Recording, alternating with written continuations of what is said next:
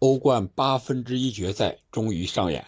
本期节目，咱们聊一聊大巴黎零比一输给拜仁这场比赛。说真的，这场比赛是一个零比一的结果，多少让我感到一些意外。不知道你有没有意外？总感觉以拜仁目前的状态，应该是多赢大巴黎几个。可惜的是，他们只把握住了一次机会。反过来，咱们看一下这场比赛。我个人感觉，姆巴佩没有首发，这是大巴黎输球的一个非常重要的原因。为什么呢？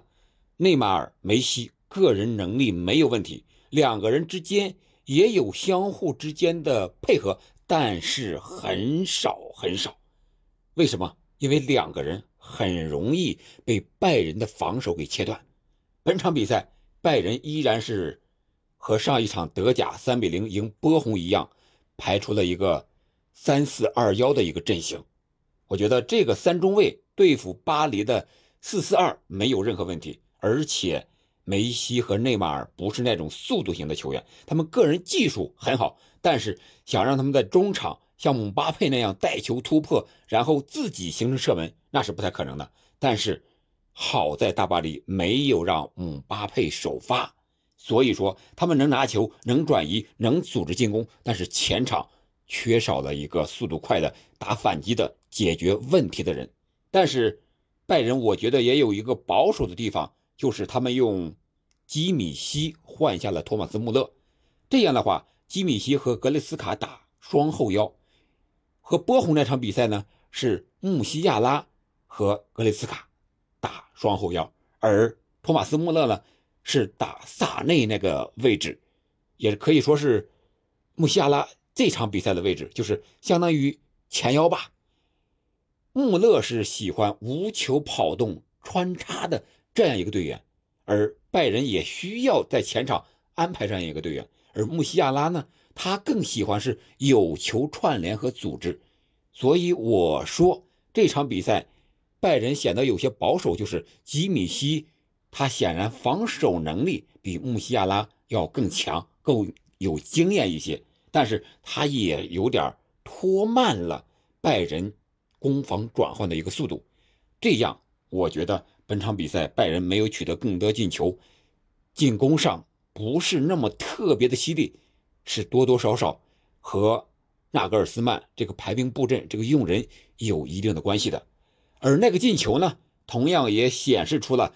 纳格尔斯曼换人调整的一个能力是非常强的，因为在下半场一开始直接就换人了，把新引进来的啊租借过来的坎塞洛直接拿下，然后用阿方索、戴维斯啊打左路，然后科芒打到右路，结果这一招非常的凑效，是换人是战术的调整，让他们取得了第一个进球，就是第五十三分钟的时候，新上场的阿方。从左路的一个传中，横贯整个大巴黎的后防线，后点的科芒直接一脚凌空的推射吧，也可以叫垫射，直接就是啊打了唐纳鲁马的一个腋下，将比分锁定为一比零。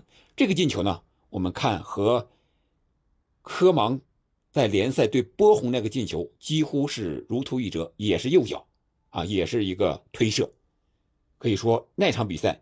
就是这场比赛的一个预演，但是他调整了一个人，吉米希这一天。吉米希上一场是因为啊停赛未能出场，而这场比赛他获得了首发这样一个机会，但是我感觉啊有点保守了。当然了，在大巴黎这样的主场保守一点也是可以的，但是从整个比赛的效果，还有两回合比赛的这个战略布局来看，我觉得。这个零比一啊是有点危险的。曾经大巴黎和拜仁有过这么一场比赛，在不久的前两三个赛季啊，拜仁也是首先是客场一比零领先了，然后第二回合三比二被大巴黎给扳回来，被淘汰了。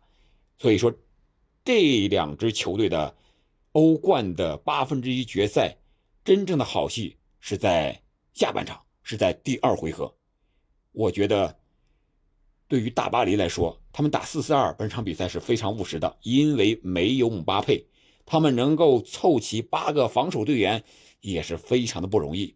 而姆巴佩下半场在零比一落后之后替补出场，也发挥出了作用。而他的身体恢复呢，从场上表现来看也是不错的，速度依然是快呀。他打他的习惯的左边路，曾经打入两个进球，但都是越位在先，非常的不幸。啊，所以我说，这样的大巴黎可能会有机会在第二回合实现翻盘，但是这个问题就是两面性的。当前场三叉戟凑齐了之后，那他后场防守的就又少人了，七个人，七个人能防住拜仁吗？我觉得这个也是危险，也是一把双刃剑，这个是需要两个主教练。去衡量的，但是没有办法，大巴黎已经零比一落后了，你必须首先做出调整，啊，做出攻势，你才能在随后的啊比赛之中有可能把这个比分扳回来。你必须加强进攻，这样的话给拜仁更多的机会，我想还是可能要大一些吧。但是拜仁这头呢也有隐忧的一点，我觉得就是他后二十分钟这场比赛。后二十分钟是有些危险的，啊，尤其是姆巴佩还有这个边后卫门德斯的两个人的突破都非常的具有威胁，而他三中卫的体系呢，帕瓦尔是最后时刻两黄变一红已经被罚下了，下一场肯定是缺席的，所以说三中卫想对付姆巴佩还有门德斯这种边路快手的突破是难度非常大的，会不会下半场？第二回合，纳格尔斯曼变成四后卫，四二三幺这样一个传统的体系，这个也是有可能的。毕竟拜仁已经是取得了一比零的领先了，就没有必要再冒险了。另外，在打法上，拜仁我觉得还是坚持德国球队那种高举高打的打法吧。因为大巴黎这个后卫拉莫斯呀，还有马尔基尼奥斯呀，再加上后腰的维拉蒂呀，这几个人。防守低球、低平球啊，都是没有任何问题的啊。他们的那个进球呢，也是高举高打，就是空中来空中去这样一个结果。